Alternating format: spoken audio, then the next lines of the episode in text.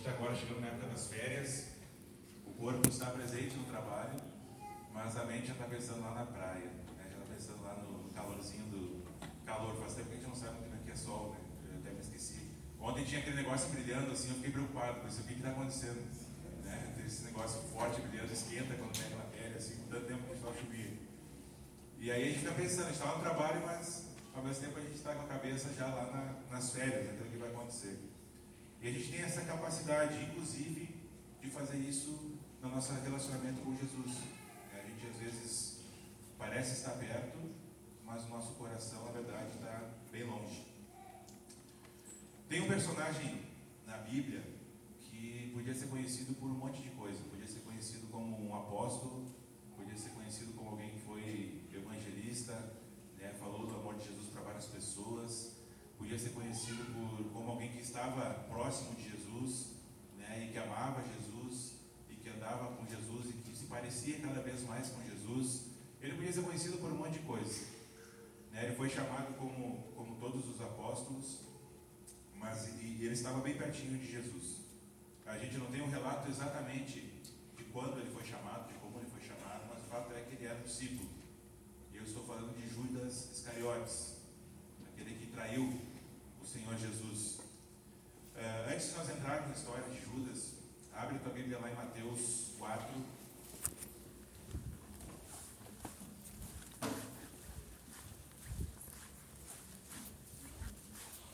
Do 18 até o 22.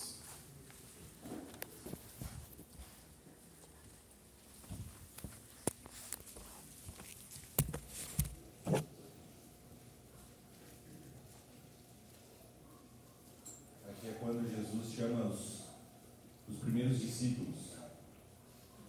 Então diz assim lá: Andando à beira do mar da Galileia, Jesus viu dois irmãos, Simão, chamado Pedro, e seu irmão André. Eles estavam lançando redes ao mar, pois eram pescadores. E disse Jesus: Sigam-me, e eu os farei pescadores de homens. No mesmo instante, eles deixaram suas redes e o seguiram. Indo adiante, viu outros dois irmãos, Tiago, filho de Zebedeu, e João, seu irmão. Eles estavam num barco com seu pai, Zebedeu preparando, seu pai Zebedeu, preparando as suas redes. Jesus os chamou, e eles, deixando imediatamente seu barco, seu pai e o barco, o seguiram. Então aqui nós temos o chamado dos primeiros, dos primeiros discípulos. Ah, Judas não tem assim um relato de como foi o chamado de Judas, como que Jesus falou com Judas para ele se tornar um seguidor, mas provavelmente foi algo muito parecido com isso. A gente não sabe como é que foi o contexto. Aparentemente foi imediato. Quando Jesus chamou, o pessoal já largou o que estava fazendo, deixaram o pai e o barco e já saíram seguindo Jesus. Não sei se, a gente não sabe se eles tinham tido algum contato anterior, né, como é que foi o contexto todo. De fato, Jesus chamou e aqueles homens obedeceram e seguiram Jesus. E provavelmente Judas também teve um chamado parecido com esse. Jesus chegou para Judas e disse: Judas, me segue. Judas uh, foi um seguidor de Jesus. Então, como eu estava falando anteriormente, Judas estava tão perto de Jesus, né? ele andava lado a lado com Jesus. Em vários textos, em várias passagens dos evangelhos, uh, quando alguma coisa está acontecendo, Judas estava presente no lugar. Então, uh, Judas era alguém que andava junto com os discípulos, ele não estava à parte, eles não estavam andando Uh, tinha os, os 11 discípulos perto e Judas andava meio para trás da galera. Não, ele estava junto com os 12 discípulos, ele era um dos 12. Olhando de fora, quem olhava de fora dizia que ele era um discípulo fiel. Olha agora, Judas é o cara, é um dos discípulos, ele segue Jesus, anda o tempo todo com Jesus, dorme com Jesus, acorda com Jesus, ele é um cara fiel. Podíamos, poderíamos dizer, olhando de fora, Judas é um cristão exemplar. Ele tem vida com Jesus. Ele tem relacionamento vivo com Jesus. Ele tem aparência de um cristão que anda com Jesus. Mas o seu coração se afastou do caminho. Ele teve as mesmas experiências que os outros discípulos, mas o seu coração se afastou do caminho, esse caminho que é Jesus. Abra tua Bíblia lá em Mateus 26, 14. Hoje a gente vai dar uma, uma passeada na Bíblia aí, então fica com ela na mão. Mateus 26, 14 até o 16.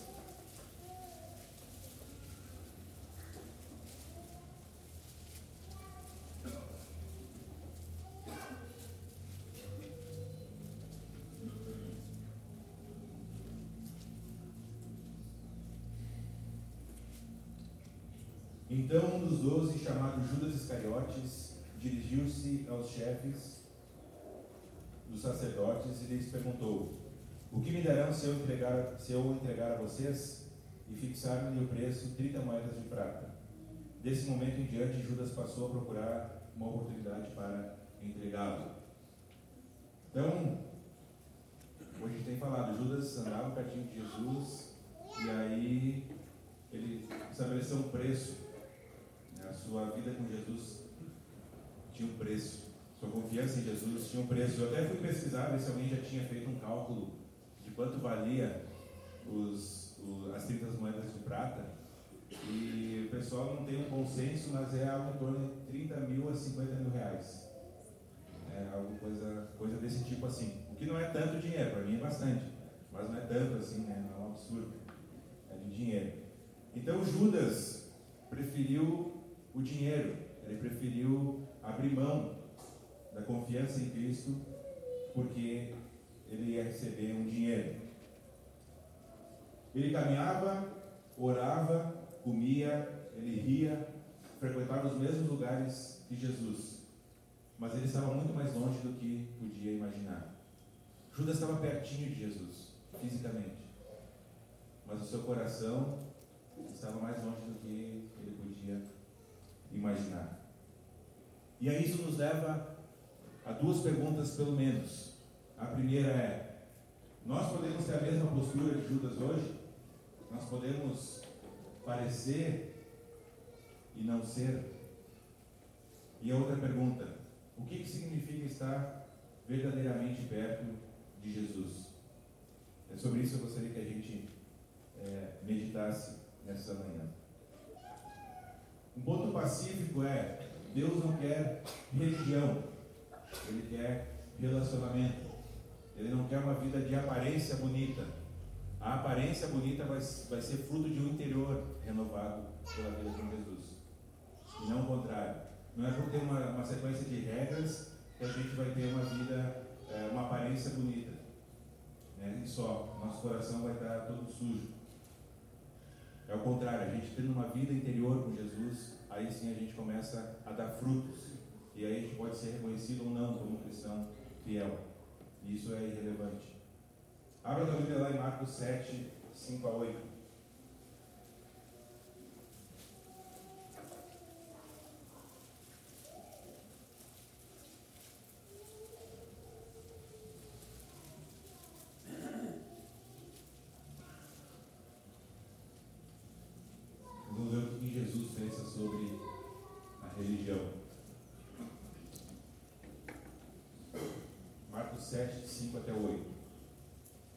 Fariseus e os mestres da lei perguntaram a Jesus: Por que os seus discípulos não vivem de acordo com a tradição dos líderes religiosos, em vez de comerem o alimento com as mãos impuras? E ele respondeu: Bem profetizou Isaías acerca de vocês, hipócritas, como está escrito: Este povo me honra com os lábios, mas o seu coração está longe de mim. Em vão me adoram, seus ensinamentos não passam de regras ensinadas por homens. Vocês negligenciam os mandamentos de Deus e se apegam às tradições dos homens. Os, os fariseus estavam questionando Jesus por que, que os discípulos não lavavam as mãos antes de comer. É, os judeus, uma tradição dos judeus era lavar as mãos antes de comer. É, mas é uma, não é lavar a mão que nem a gente foi higiene, é uma, é uma lavação das mãos, é uma cerimônia de lavar as mãos antes de comer. Então não é simplesmente ali lavar a mão, passar um álcool gel, não era isso. É uma cerimônia antes de comer. Questionando meus discípulos não fazem isso, por quê? E aí vem falar de reino de Deus, de obedecer a Deus. E aí Jesus fala, olha, vocês estão se portando com, essa, essas regras ensinadas por homens. Seus lábios me, me, me honram, mas o seu coração, os seus corações estão longe de mim, estão afastados de mim. E é nesse sentido, inclusive, que um dos nossos valores como aliança bíblica é buscar os que estão insatisfeitos com religiosidade. Nós não queremos religião, Nós queremos relacionamento com Jesus. Este povo me honra com os lábios, mas o seu coração está longe de mim. Nós temos o exemplo de Judas, que estava perto, estava longe. Jesus estava falando dos fariseus, que honravam ele com os lábios, mas o coração estava longe. Então a resposta para a pergunta se nós podemos ter a mesma postura hoje é sim. Nós podemos. Nós podemos vir aqui no domingo, todo domingo de manhã, cantar as músicas, as músicas de louvor, as músicas as músicas que mexem com a gente de alguma maneira. A gente pode prestar atenção no estudo, pode ler os versículos e aí durante a semana tudo isso fica de lado. A gente pode parecer muito bonitinho, a gente pode ser todo regradinho, né? mas o nosso coração está totalmente longe de Jesus. Em vão me adora, porque o seu coração está longe. Deus não quer o, o, o lábio só, Deus quer o nosso coração, quer a nossa vida. Seus ensinamentos não passam de regras ensinadas por homens. Nós podemos viver como Judas. Nós podemos ser Judas. E é uma afirmação forte, mas não é, não deixa de ser verdadeira por causa disso. Porque assim como ele, a gente pode estar com o coração bem longe. Aparência de vida com Jesus, mas o interior morto e infrutífero sem fruto nenhum. Quem anda perto de mim não se parece mais com Jesus por causa disso. Pelo contrário, talvez eu influencie a, a se afastar de Jesus. Porque o meu interior está morto e frutífero. Jesus fala lá para os fariseus: vocês negligenciam os mandamentos de Deus e se apegam a tradições de homens. Deus quer relacionamento, Ele não quer religião. Então, assim, se algum dia alguém dizer para você, Cara, você é uma pessoa religiosa.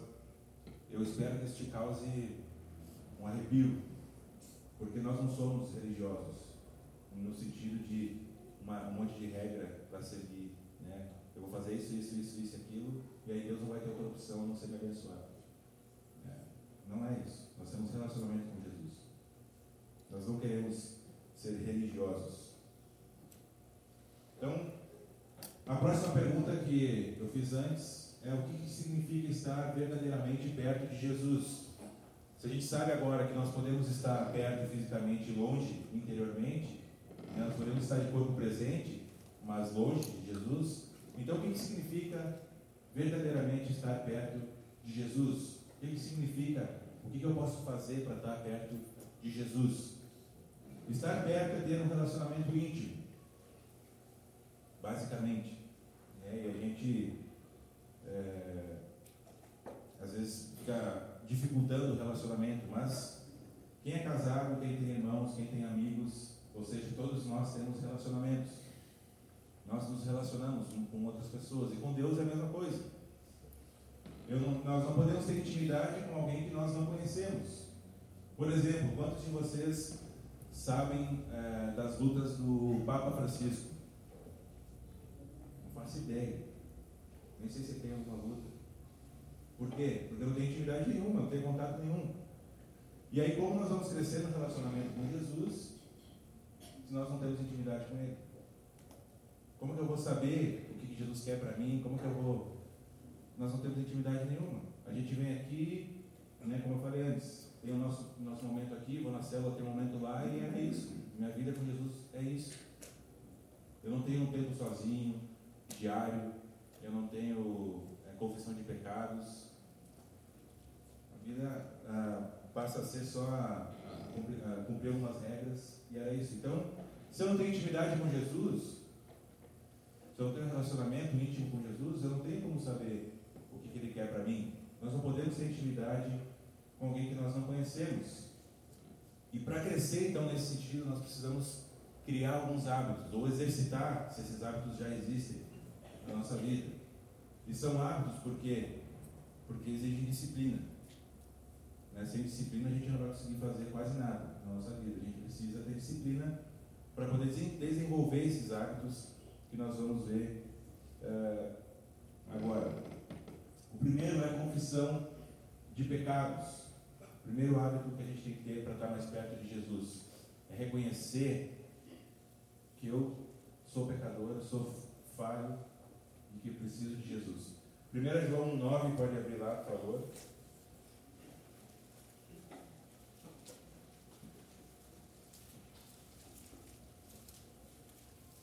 Texto bem conhecido.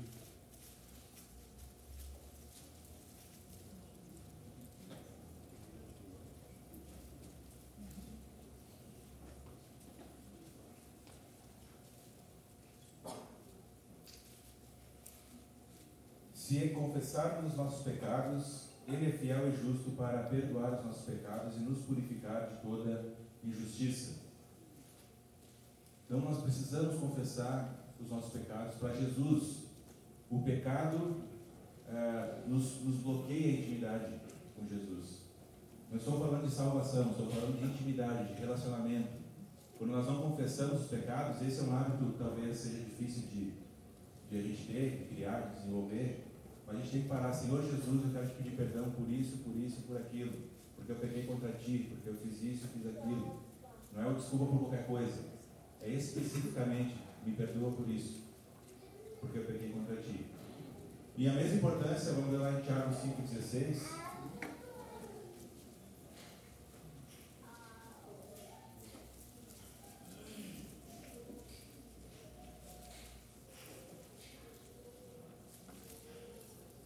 Muito importante também é a confissão de pecados uns aos outros. Ah, agora Tiago 5,16 diz o seguinte: Portanto, confessem seus pecados uns aos outros e orem uns pelos outros para serem curados. A oração de um justo é poderosa e eficaz. Discipulado, prestação de contas, nós precisamos ter isso para crescermos na nossa intimidade com Jesus. Confessar, ok, para Jesus tem que confessar também. Mas Tiago está falando de maneira muito clara: confessem seus pecados uns para os outros e orem uns pelos outros. Às vezes a gente fica se debatendo anos e anos com o pecado que a gente não vence, não vence, não vence, cai de novo, cai de novo. Por quê? Porque a gente está tentando lutar sozinho. Eu já falei uma outra vez aqui da teologia do saco de batata, se não falei, é o seguinte: pega um saco de batata, põe de pé e dá um chute nele. Vai cair. Agora pega 50 sacos de batata, põe tudo de pé assim, tudo escorado um no outro. E tenta derrubar para ver. Não vai derrubar, a gente tem que andar junto. Tá? A gente é que nem um saco de batata. A gente precisa andar junto. Sozinho a gente vai cair. Sozinho a gente não vai vencer o pecado.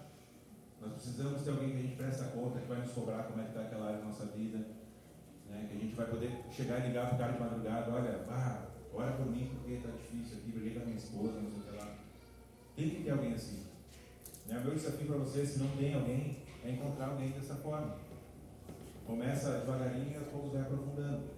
Confissão de pecados, nós precisamos confessar os pecados para nos aproximarmos de Jesus. O pecado nos afasta de Jesus. Ouvir quando Deus fala. Abre a tua Bíblia lá em 2 Timóteo 3.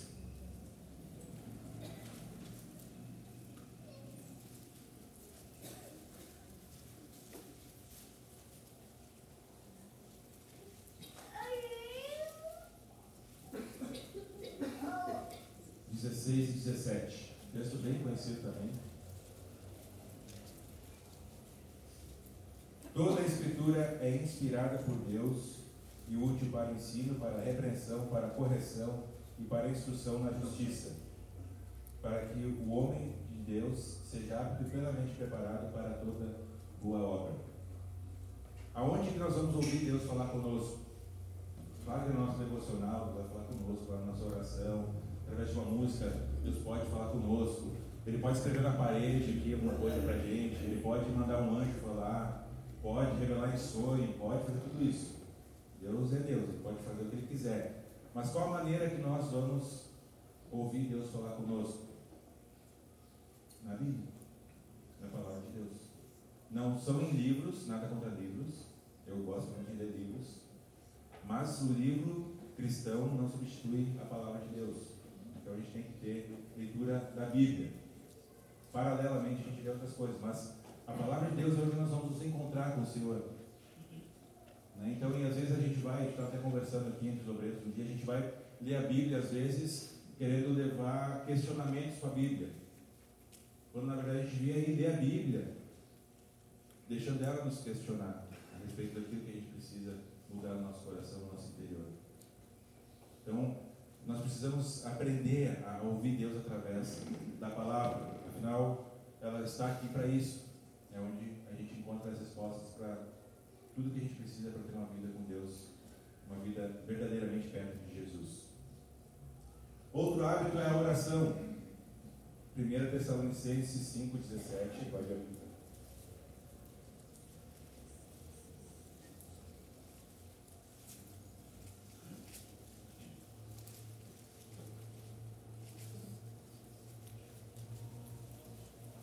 E esse versículo vai ter que sair daqui hoje decorado. 1 Tessalonicenses 5,17. O que, que diz lá? Orem continuamente.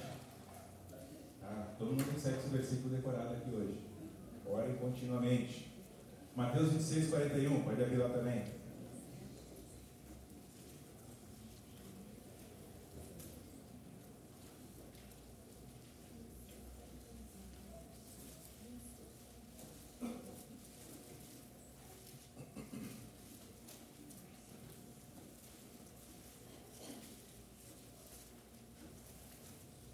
Mateus 26, 41, quando Jesus está lá no jardim de Getsemane, né, ele pede para os discípulos vigiar e orar com ele, os caras dormem. Versículo 41 diz: Vigiem e orem, para que não caiam em tentação. O espírito está pronto, mas a carne é fraca. Então nós temos, se a gente fosse procurar todas as, as referências bíblicas sobre oração, a gente passaria quase amanhã aqui lendo referência da tamanha importância sobre ter um tempo de oração. Né? A gente ouve Deus falando e a gente fala com Deus também. É relacionamento. Então a oração é onde a gente vai deixar Deus falar conosco também, mas a gente vai falar com Deus. Vai colocar os nossos anseios. Ele já sabe o que está no nosso coração. A gente precisa fazer o exercício de verbalizar essas coisas para Deus. Pedir, agradecer, adorar, louvar. Isso tudo a gente faz através da oração. E ore continuamente. 1 Tessalonicenses não quer dizer que tu vai passar o tempo todo assim não banho para pagar a conta lá. Né? Não é isso. Mas é estar em espírito, estar conectado com Jesus. É, é, é ter continuidade na vida com Jesus. Não é assim, fiz lá minha devocional às seis da manhã, beleza, fechei a Bíblia, vamos embora. Agora é outra história. Né? Deixa tudo lá. Aí não vale para nada. De novo a gente está falando de religião, não de vida com Jesus. Então, ora continuamente, está continuamente em contato com Jesus. Está né? pensando naquilo que, que leu de manhã, ou sei lá, no horário que faz devocional, pensando naquela música lá que tu gostou, né? agradecendo a Deus coisa que aconteceu. Isso é estar orando continuamente. Outro hábito, compromisso com o corpo. Que palavra que a gente não gosta, né? Compromisso. E aí entra celebração, célula, discipulado. Hebreus 10, 25. É só texto conhecido hoje.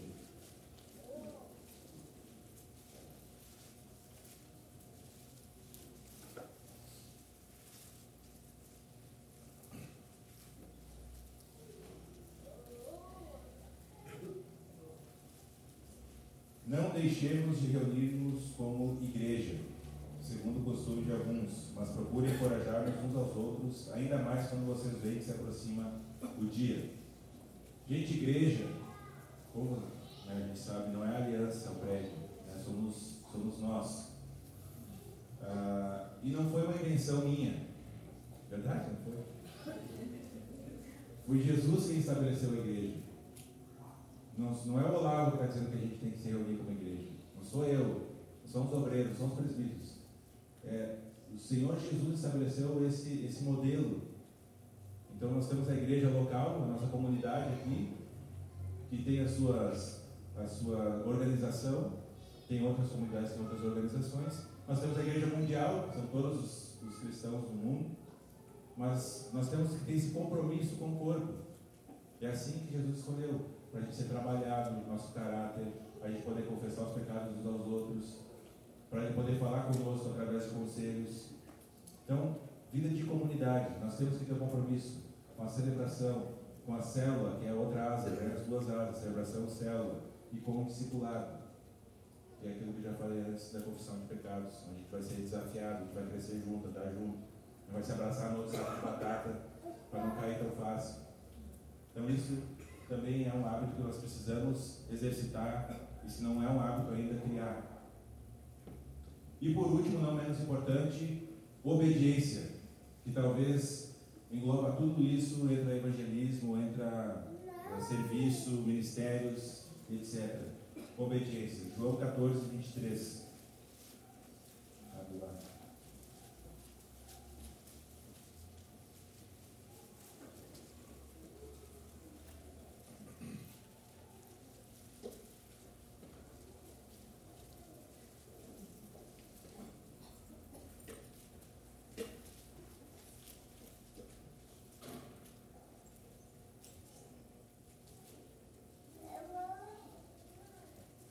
Respondeu Jesus: Se alguém me ama, obedecerá a minha palavra. Meu Pai o amará, nós viremos a ele e faremos morada nele. Se alguém me ama, obedecerá a minha palavra. Bem claro, né? 1 João 2,3, pode abrir também lá.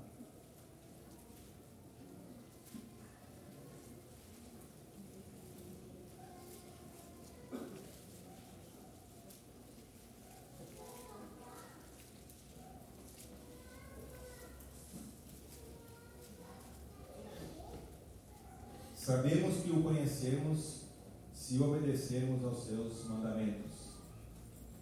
Então, amar Jesus, conhecer Jesus, significa obedecer a sua palavra. E não só obedecer aquilo que é fácil e bom, é obedecer a palavra de Deus. Tudo que está contido. E colher as consequências disso. Né? Ontem, por exemplo, nós estávamos orando lá pelo pessoal da Coreia do Norte que por escolher obedecer a Cristo, a seguir, a amar Jesus, são mortos, são colocados em campo de trabalho forçado. Nós tivemos testemunho de uma que conseguiu é, fugir de um campo desse e agora está dando testemunho, mas ela ainda é procurada lá na Coreia do Norte.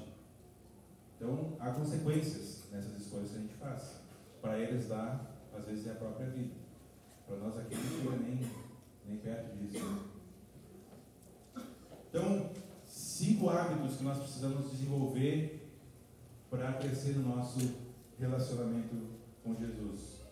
De novo, Deus quer relacionamento, Ele não quer religião. Existe um outro personagem, além de Judas, que estava bem pertinho de Jesus e que também traiu Jesus. Sabe quem é? É o Pedro. Mateus 26, 69 até o 75.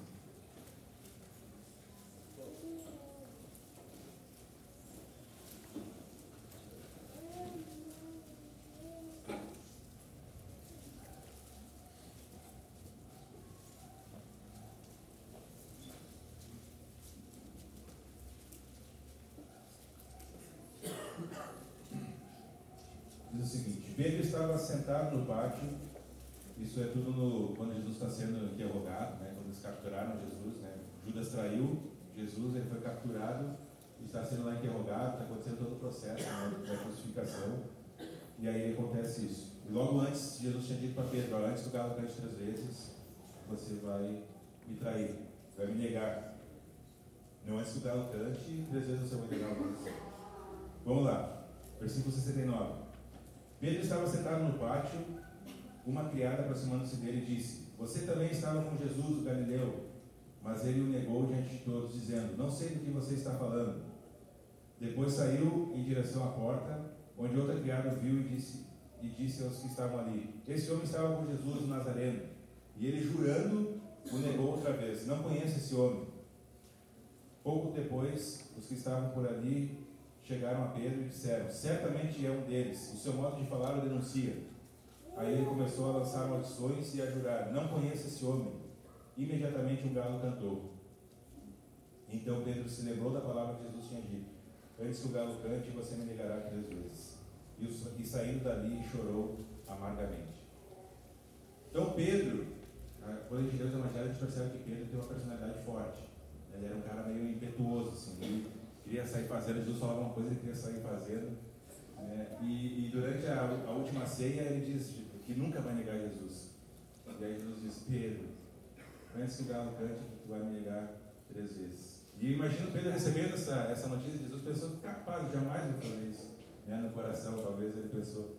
E logo em seguida, ele nega Jesus três vezes, como uh, Jesus tinha dito para ele. Então Pedro também traiu Jesus negando. Não deixa de ser uma traição. E toda vez que a gente peca, uh, a gente trai, trai Jesus. Né? Que a gente escolhe se dobrar diante de alguma coisa que não é o próprio Cristo, a gente está traindo, no sentido de colocar nossa confiança, nossa esperança em outra coisa, e não em Jesus. Pedro negou Jesus e traiu também. Mas qual que é a diferença entre Judas Iscariotes e Pedro? Tem uma grande diferença. Pedro se arrependeu e chorou amargamente, versículo 75.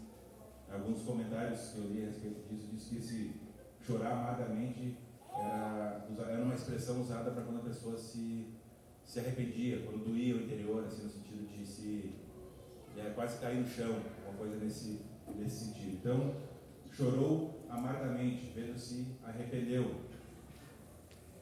E Pedro foi restaurado, nem precisa abrir lá em João, mas aquela famosa passagem quando Jesus já está né, ressuscitou, e ele encontra aí uh, Pedro lá na praia, e aí eles vão comer assando um peixinho lá, vão comer, e aí Jesus diz, Pedro, tu me amas? E Pedro diz, sim, eu te amo. Então apacenta as ovelhas. Aí três vezes ele pergunta isso para Pedro, e na última diz que Pedro se entristece e diz, Jesus, tu sabes de todas as coisas, né? tu sabes que eu te amo. Uh, e isso não faz muito sentido para a gente, né? Mas tem uma explicação, rapidamente. A palavra amor, em português, a gente usa amor para tudo. Né? Define amor pelo churrasco, amor pela esposa, amor pelo carro, pelo time do coração.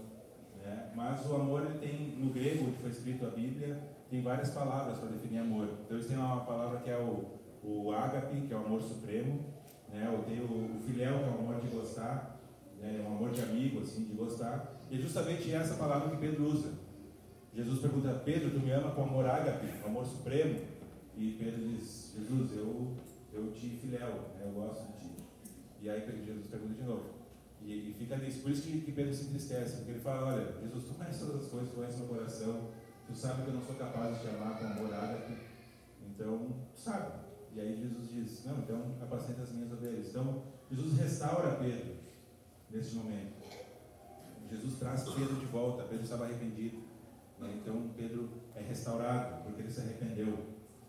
E Judas sentiu remorso, não arrependimento. Pode abrir na Mateus 27, capítulo seguinte aí.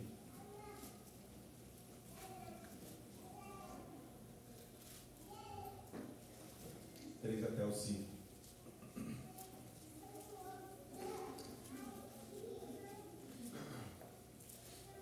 Quando Judas, que o havia traído, viu que Jesus fora condenado, foi tomado de remorso devolveu aos chefes dos sacerdotes e aos líderes religiosos as 30 moedas de prata.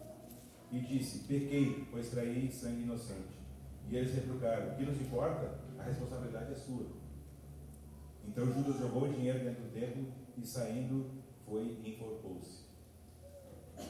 Então Judas sentiu remorso, não arrependimento. E há uma grande diferença nisso, porque o arrependimento ele tem que gerar mudança e fruto.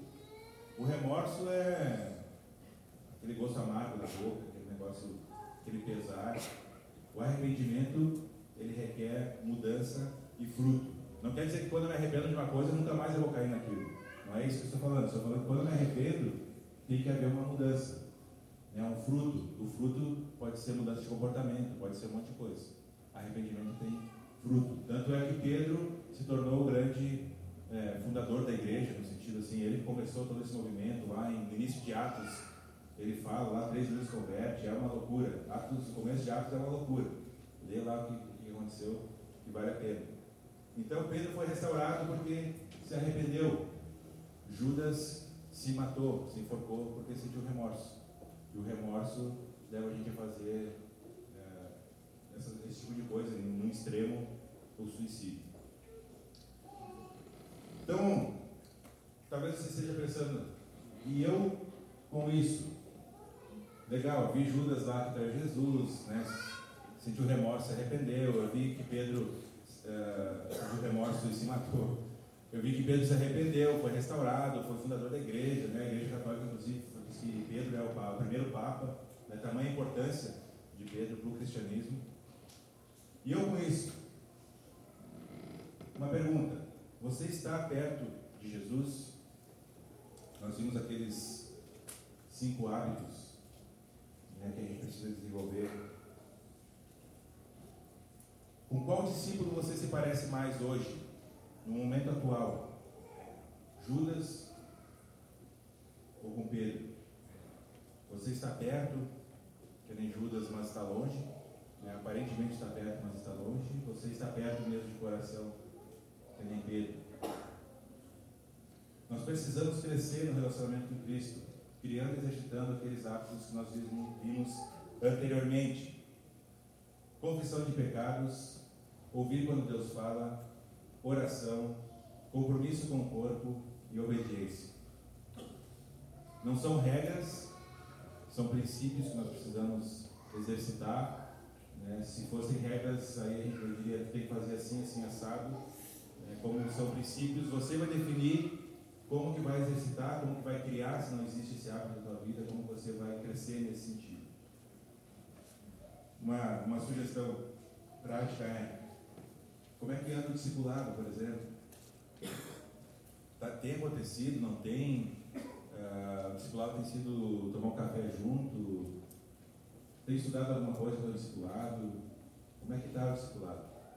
Grupo Célula, tem ido lá, não tem ido, tem, tem ido só de corpo? Como é que tem sido o Grupo Célula? Nós precisamos repensar essas coisas, por quê? Porque a, nossa tendência é cair, eu digo lá na canaleta do, do do boliche, sabe quando a bola cai na canaleta ali e vai reto?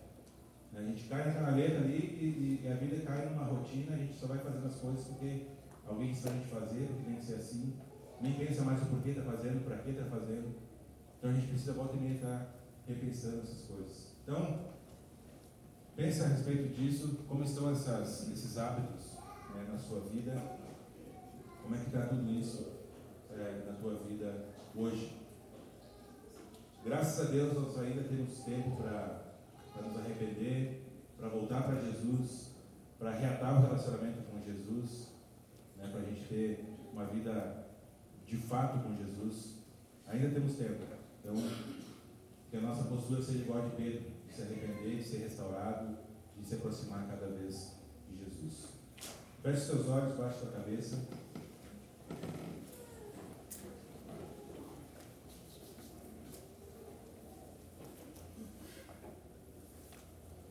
Pensa uns minutinhos em como estão essas, essas questões todas na tua vida. Isso só você pode responder diante de Deus. Não tenho como responder isso.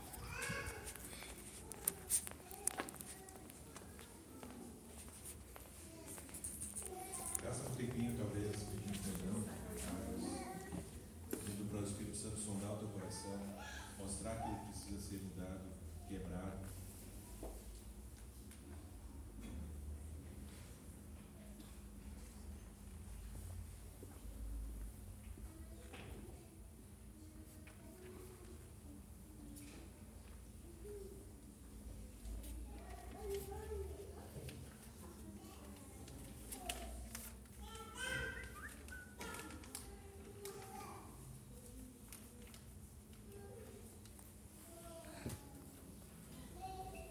Senhor nosso Deus, eu quero te agradecer, Pai, pela tua palavra. Te agradecer, Pai, porque nós temos esse privilégio que é vir aqui, ouvir a tua palavra, meditar na tua palavra, Senhor. Obrigado, Pai, por isso. Obrigado, Senhor, porque tem cuidado de cada um de nós. Apesar dos nossos pecados, apesar uh, de tantas falhas, tantas vezes a gente te trair, tantas vezes a gente escolher outras coisas que não, que não é tu, Senhor. Mesmo assim, tu nos ama Tu quer ter um relacionamento vivo conosco Tu quer ter um relacionamento eh, que faça diferença nas nossas vidas. O Senhor não quer religião, Pai, quer relacionamento. Então nos ajuda, Senhor, a, a não termos uma vida religiosa, mas uma vida de fato vivida contigo, de caminhada ao teu lado. Que nós sejamos como Pedro, Pai, que se arrependeu e que nós nos deixemos ser restaurados por Ti. Então, Pai, sonda o nosso coração, que Teu Espírito Santo ainda fale conosco, talvez coisas que nós nem, nem sabemos que estamos fazendo contra Ti, áreas do nosso coração que estão é, fechadas, Pai, e realmente Tu esteja trazendo isso à nossa mente, que a gente possa a, crescer nesses hábitos para nos aproximarmos cada vez mais de Ti. Obrigado, Senhor, por tudo isso, obrigado pela Tua misericórdia, pela Tua graça, pelo Teu amor sobre as nossas vidas. Abençoa o nosso domingo, que a gente possa ter um bom tempo ainda na Tua presença. Em nome de Jesus, teu amor.